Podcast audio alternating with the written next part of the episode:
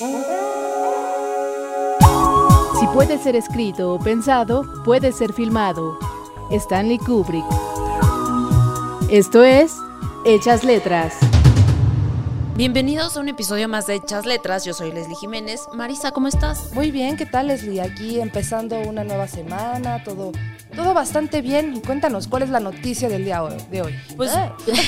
pues justo el pasado fin de semana se llevaba a cabo la entrega de los premios Oscar. Y recordemos que muchas películas están basadas en libros. Y es fabuloso, ¿no? Porque hay ciertas tramas que simplemente se, se van explorando de otras maneras, a través de otros ojos. O sea, a mí me parece increíble porque además hay que recordar que muchas de las películas que han tenido la, la- que han conseguido la, esta- este, la apreciada estatuilla, este, so- son, son obras basadas en libros bastante increíbles y que Claro. en algunos casos incluso la película puede llegar a superar la obra, ¿no?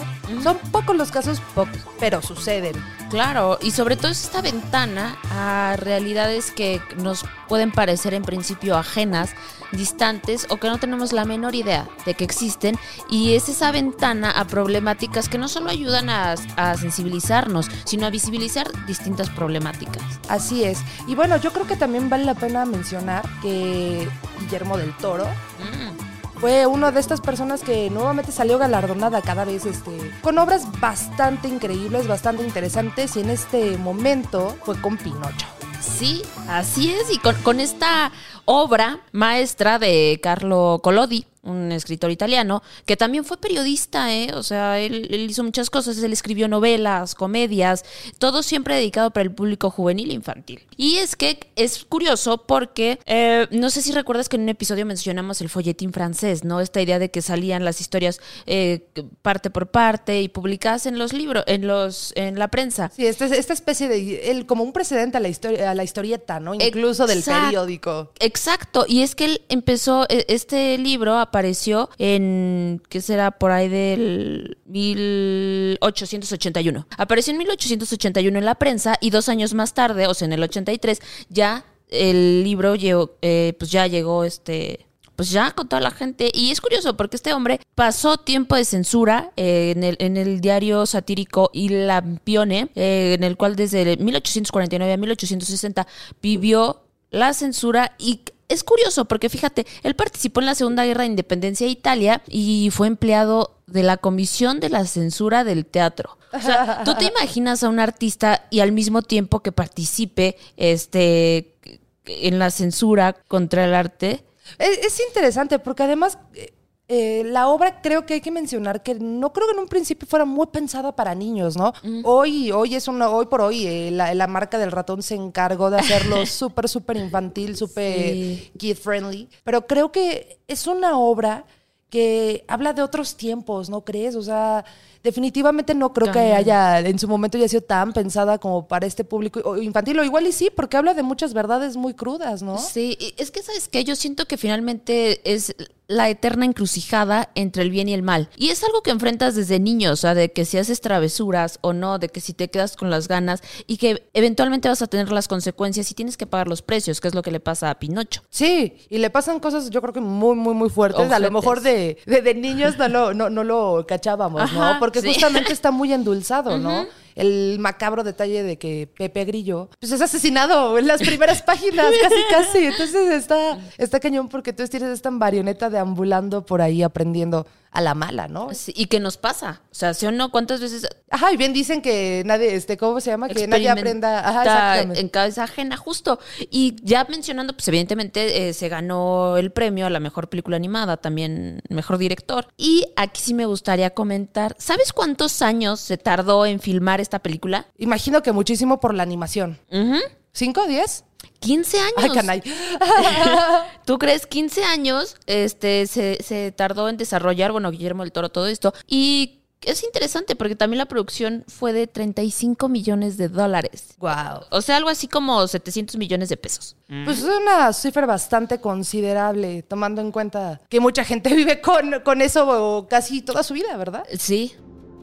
Y bueno, también quiero mencionar La ballena, ¿no? The Whale. Ay, que bueno, sí. es como este triunfal regreso de Brendan Fraser, quien por cierto ganó el mejor actor. No sé tú, para mí, platicaba ayer con una amiga, me parece atractivo, no guapo, pero qué fabuloso fue volverlo a ver porque es un actor espectacular, ¿no? 100%. Y, y bueno, ¿no? Donde además está retomando el papel de un hombre vulnerable después de todo lo que él pasó, eh, sus años de ausencia en, en los cuales al final salió al público a decir eh, que habría sufrido acoso, lo cual es algo muy grave, ¿no? Porque siempre asumimos que es más fácil que le pase a una mujer, que efectivamente sí, pero que un hombre denuncie es bastante, bastante interesante, ¿no? Claro. Y en este papel se pone, es un hombre vulnerable, está tratando de establecer una relación consigo mismo, con la comida, con su hija, con su pareja. Entonces es, o sea, es, es, es una obra que explora creo que los puntos más bajos de, de- de diferentes tipos de relaciones que, que puede tener un personaje, ¿no? Entonces a mí me gustó, creo que vale cañón la pena, pero pues mucho más el libro, porque por supuesto está Claro. basada en un libro. Claro. ¿Cómo ves? Sí, pues está buenísimo y sobre todo este tema, ¿no? De que, pues si para una mujer es complicado denunciar, imagínate en un mundo tan machista que llegue un hombre de pronto y diga, pues es que me está acosando otro señor. Y lo que me gusta mucho de las películas que son nominadas es que usualmente tienen una trama fuera de lo normal, ¿no? Y me refiero fuera de lo normal en los detalles, ¿no? De situaciones cotidianas. ¿Ok? Eh, y esto me lleva a la película del año pasado que también pues, es, el- es mi recomendación del libro inicial, que se llama El poder del perro. Ok. Es de Thomas Savage. eh, y bueno, la película salió el año pasado, nada más este, ganó que un Oscar fue justamente a mejor dirección. Ok, muy bien. Entonces, es una obra increíble porque, bueno, yo odio los westerns. Voy Partiendo a de ahí. ah, exactamente. Y además no me puedo imaginar cómo demonios sobrevives en una época tan salvaje, ¿no? O sea, donde ya no hablemos de banquetas y comunidades absurdas, ¿no? O sea, donde cómo toleraban el frío en, en lugares donde nevaba, ¿no? O sea, los pastores que salían durante días enteros, o sea, semanas, ¿no? Y que tenían que volver, como este acercamiento cara a cara con la naturaleza. Y bueno, pues la película obviamente es de 2021, pero es, es basada en una novela, no, eh, una novela de 1967 Muy de bien. este estadounidense Thomas Savage, ¿no?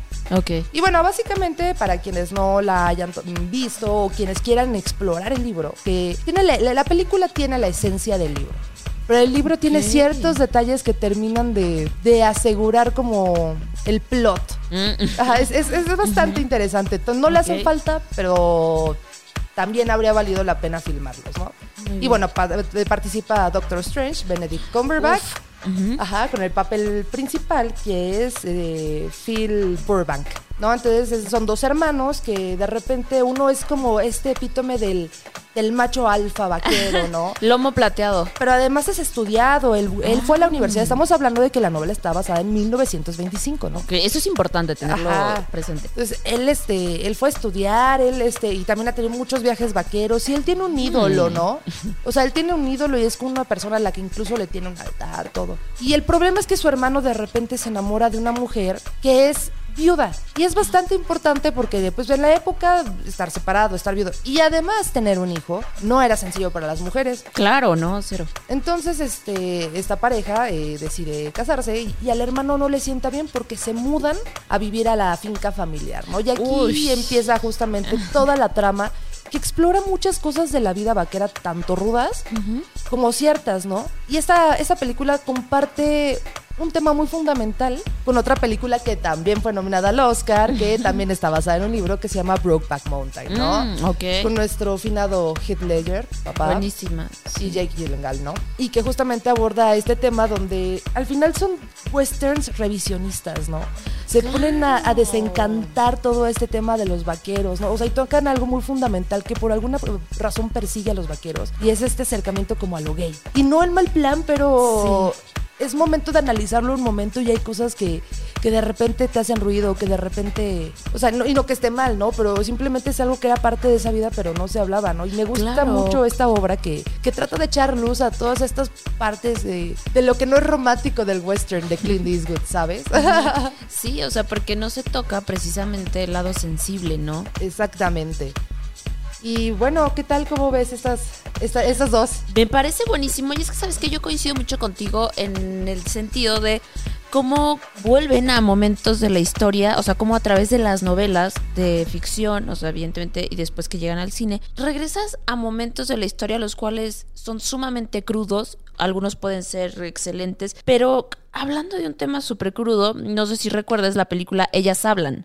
Sí, por supuesto, de una comuna de menonitas. Exactamente, y que la protagonizó eh, la que hizo la chica del dragón tatuado. Ay, sí, sí. Ajá. Y que fíjate, la otra protagonista, o sea, que digamos que la que tiene el segundo crédito, también protagonizó la chica del dragón tatuado, pero en otro país. Ah, o sea, mira. las dos tuvieron el mismo personaje. Papel en, en la cinta. Qué interesante. Sí, sí, eso está cool. Y fíjate, esta, eh, esta película, pues también, ellas hablan, está basada en un libro de una escritora canadiense que ella viene de una comunidad menonita. Entonces se puede entender ya desde aquí eh, por qué le puede llamar la atención este tema, ¿no? Es bastante fuerte porque de hecho son comunidades muy cerradas y son cosas que abordan, ¿no? Porque ellos tienen su propia ley y sucede mucho con este tipo de comunidades e incluso con algunas sectas, ¿no? Sí. O sea, diciéndolo por todas sus letras, ¿no? Pero sí, este... Está tremendo. Y justo esta, esta mujer, pues, ella se inspira. Y mm, es un poco complicado utilizar la palabra se inspira,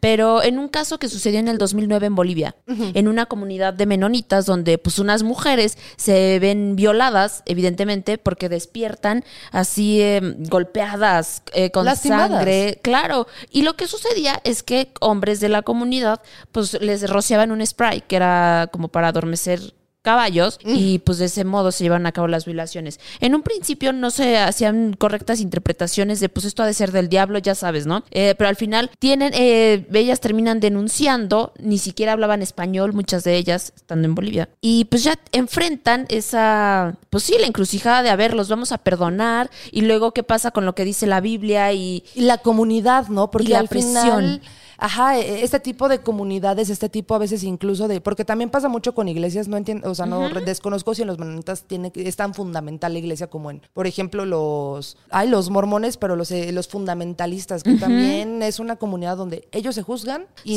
no debe de haber este una cuestión externa. Exactamente, o sea, y son cosas bastante densas, o sea... Y que siguen pa- pasando. Creo que es también importante remarcar que son problemas, o sea, y lo que enmarcan estos libros son problemas que no son fuera de lo normal. No estamos hablando de una historia de extraterrestres, y no que esté mal tampoco. Sí. Pero habla de problemas que han existido a lo largo de la humanidad. Y que se repiten. Efectivamente. ¿Te das cuenta? Porque finalmente esta es, o sea, las violaban y son unas historias muy tremendas las que se viven porque pues una niña de tres años ya fue contagiada de una enfermedad de, De transmisión, transmisión sexual, este una mujer eh, soltera, en el- sí, sin Ajá. pareja, pues y ya de está repente embarazada. embarazada, una eh, viejita, eh, pues ya le rompen los dientes en un ataque, en fin, este es cabroso. Vejaciones totales. Vejaciones. Entonces, esta eh, ganó, a- esta película, ellas hablan, ganó a mejor película internacional, que no entiendo porque ya no se llama extranjera. No sé ahora quién se está ofendiendo, pero pues nada, está buena y sí, sobre todo, y si les interesa meterse más en la vida de la autora de ellas hablan, porque así tal cual se llama la novela, ella también ha, ha buscado mucho retratar historias, igualmente de la comunidad me- menonita, que justo ella protagonizó una película de Carlos Raigadas, Ok, es director mexicano, ¿no? Ajá, La Luz del Silencio. Y que va también de los menonitas. Entonces, Ok, ya está bueno. recomendación de filme nuevo. Sí, claro. Y es que sí está bueno porque, o sea, acercarse a Dios no es malo en sí mismo y tampoco Dios. Pero es bien curioso cómo existen comunidades que pueden Abusar de ese... abusar del mensaje. O sea, Totalmente. y lejos de acercarte, Y hablando ahorita de mensajes, fue el aniversario 50, si no me equivoco. Este, este no, este, de, de cuando Marlon Brando declinó el Oscar. ay, wow. Y eso justamente es otra nueva recomendación que les traigo, ¿no? Y este Oscar que había ganado en 1900, este... Ay, 73, en la edición 45 de los Óscares, eh, fue por El Padrino, ¿no? Una gran obra de Francis Ford Coppola de 1972. El libro es del 69 y fue un gran bestseller, ¿no? Podría empezar a reseñarles de qué va el libro, pero bueno, yo creo que ya después de 50 años o bueno, más con, la- con el libro, pues no tiene sentido, ¿no? Pero es bastante, bastante interesante porque Marlon Brando mandó en su representación a, a esta nativa americana llamada Sachin Little Little Feather, perdón, quien fue eh, la que dio un discurso que además fue entre abucheado y aplaudido, ¿no?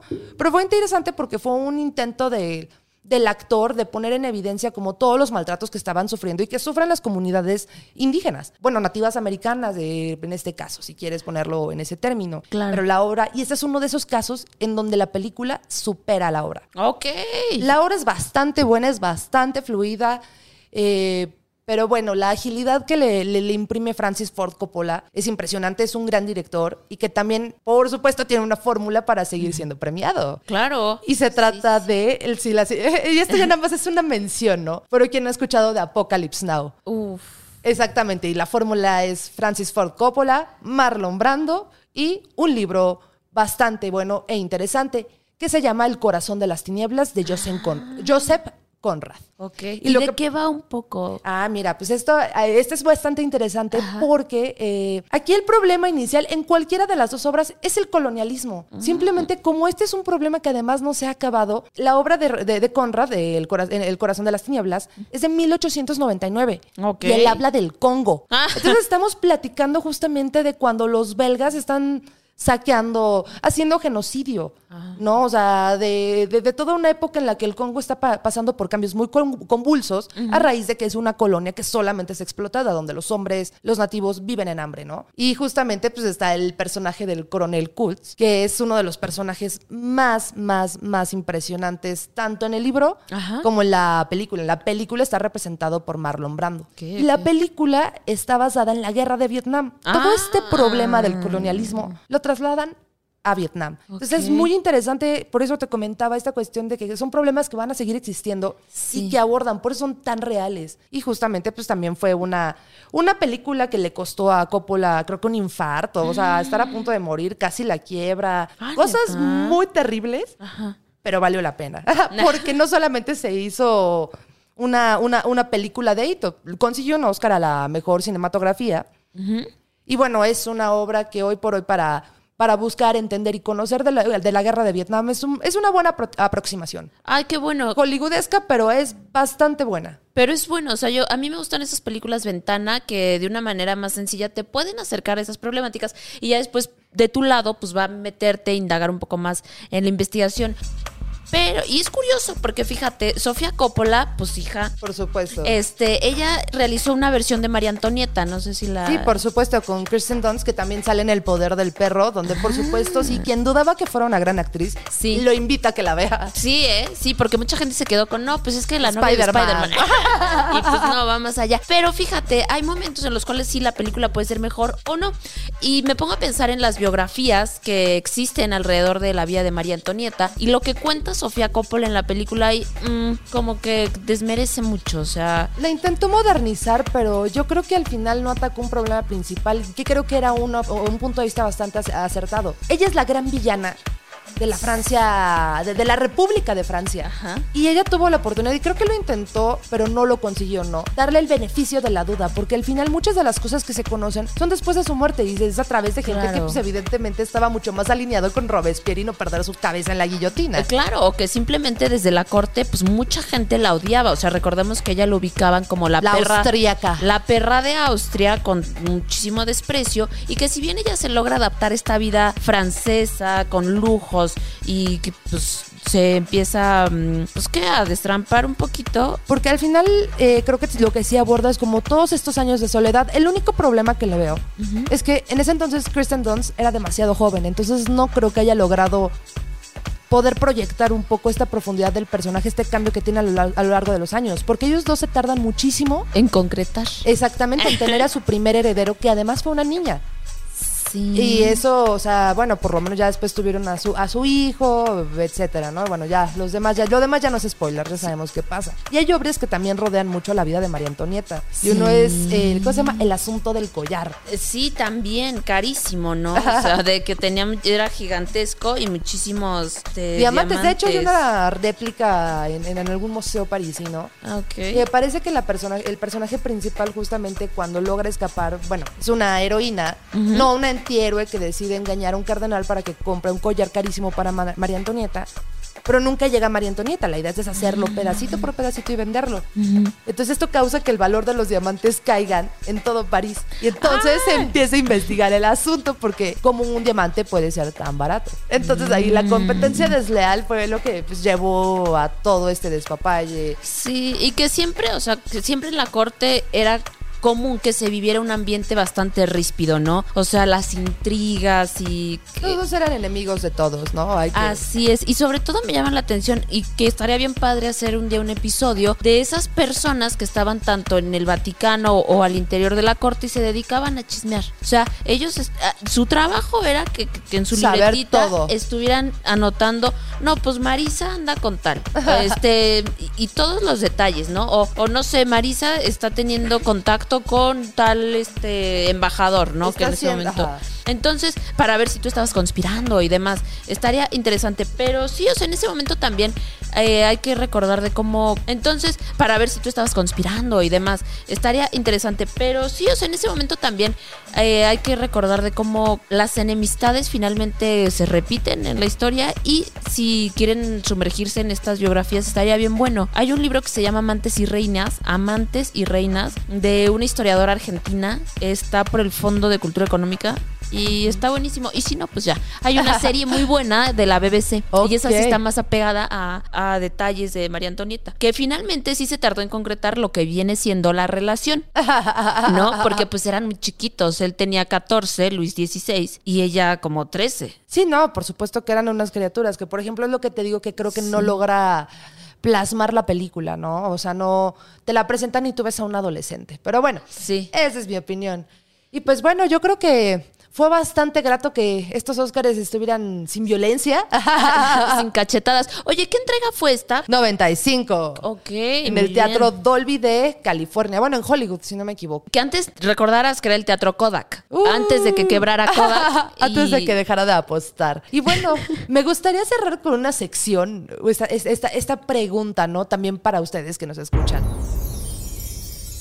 ¿Cuál es el libro que leíste como niño, pero que cuando releíste en su versión original te desencantó? Hablando y retomando un poquito a Pinocho, ¿no? Ok, claro. Entonces yo te voy a decir cuál. Para mí, en, en mi caso, Ajá. fue este Blancanieves o MG, ¿no? Bueno, pero no supera Rapunzel, ¿no? Que estamos hablando de violaciones, embarazos Ay. comatosos y que la- la- o sea, no, no, no, es una, un- una cadena de eventos que dices, no, con razón esto fue censurado, ¿no? Porque en un tiempo como hoy hay muchas cosas que ya no te caben en la cabeza. Entonces Sí. es Blancanieves, por supuesto, y Rapunzel. Échenles un ojo. Está bueno, ¿no? Porque si ya le das una revisada cuando eres mayor y sobre todo a la historia original, porque luego nos afecta mucho, como bien lo mencionas, las películas del ratón, ¿no? O sea, que vienen así súper romantizadas y... Y no, Cenicienta sí fue medio ojete al final, ¿no? Con lo que le hizo a las hermanastras y, en fin. Pero ahora que me mencionas, no sé, yo creo que pues chance, porque yo a mí me gustaba mucho Cenicienta de chiquita. Y ya cuando, Sí. cuando vi de qué iba, ay, así como que sí me, me sorprendió, pero está padre, o sea, está padre también los giros, porque así es la vida, ojete. No, y muchas veces se quedan con esta cuestión de lo- si, si eres bueno, todo va a estar bien. Sí. Y por ejemplo, creo que lo que tienen mucho, tal vez si no es re- re- este, ¿cómo se llama? revancha, es, es, es este sentido de karma, ¿no? Porque, por ejemplo, acá en el caso de Blancanieves, la madrastra, creo que me parece que baila en zapatos al rojo vivo hasta morir. por si estaban así interesados en los detalles escabrosos. Y en el Cenicienta las hermanastras se cortan los pies para que les quede la zapatilla, ¿no? Sí. Ay, no, sí está, sí está tremenda, Sí, ¿eh? Hay una versión de, de los 90 con Drew Barrymore. de- es con- es una, peli- una película, por supuesto. que se llama Cenicienta por siempre. Y me gusta mucho porque tiene un approach un un poquito más cercano a la realidad, no halladas. Ajá. Pero pues no tiene estos detalles tan, tan gore. ¿no? Es una bastante decente interpretación de, de, de- de Cenicienta en Francia por allá de 1500. Entonces, igual, Está bueno, fíjate. porque- Romántica, la verdad. Pero está bueno, porque, ¿sabes? Me recuerda ahora que se hicieron esta versión de La Bella Durmiente, que pues recordemos también es un clásico, este, de las historias de la Edad Media, que es como recogen estos cuentos y ya después ya se plasman en lo, lo que ha pasado con Blancanieves, Cenicienta, en fin.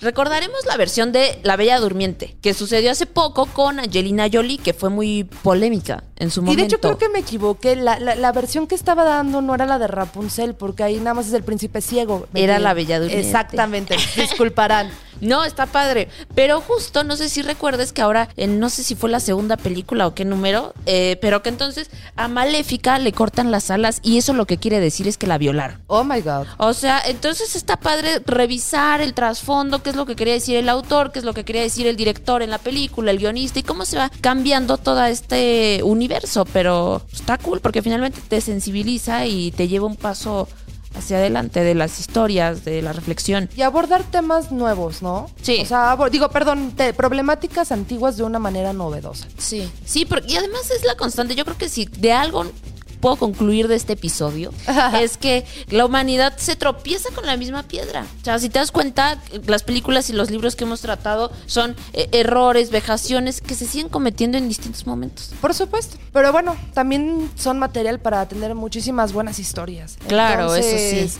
Esperemos que el próximo año nos traigan nuevas novedades. Ay, el pleonasmo todo lo que da.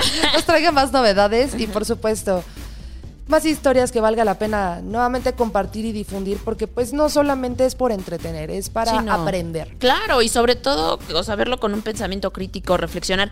Y no sé tú, pero algo que a mí me encanta es después de ver una película, o sea, de que si la veo con alguien, platicar de la película. Por supuesto, pero yo soy la persona que no se espera terminar el cine. Ay, bueno. Por eso leo. Sí, yo, ah, yo soy, yo, por ejemplo, si veo en mi casa una película, no me callo. O sea, hasta que mi hermana me dice, ya. Pero pues cada quien, cuéntenos y sobre todo, ¿qué película? O sea, en su caso, si superó al libro o si les quedó a deber. Por supuesto, porque nos faltaron muchísimas por cubrir. El tema simplemente no da. O sea, Sí, no, no, no, no. va a dar 30 minutos, porque está El Señor de los Anillos, Matar a un ruiseñor, Sí. Lo que el viento se llevó, que todas son obras basadas justamente en, en, este, en libros muy buenos, muy adelantados y bastante, bastante, bastante digeribles. Claro, sí, está, estaría buenísimo también que nos contaran sobre películas, o sea, sobre adaptaciones que han visto buenas o que, pues, de plano no. Yo, por ejemplo, escuché por ahí que las 50 sombras de Grey se quedó corta. Pues fue un bestseller. Ay, sí, no lo puedo creer. Y lo- nada más ya como dato y nos vamos. Eh, justo después de que sale este primer libro, aumentaron las llamadas al 911 en Estados Unidos porque había gente que pues intentando o- o jugar a- al, al sadismo, pues se quedaba con las esposas y luego ya no abría la llave. o en unas situaciones muy comprometedoras. Pero bueno, ha sido todo por hoy. Gracias, Marisa. Gracias a ti, Leslie. Pues hay que recordar cuáles son nuestras redes para que se unan, discutan, nos recomienden. Todo siempre escuchamos aquí. Claro, sí, 100%. En Twitter y en, y en Instagram estamos como hechas letras. Entonces, Síganos. sí, y se, ahí se reciben todos los comentarios y los contestamos. Bueno, pues eso es todo. Gracias, bye. Bye.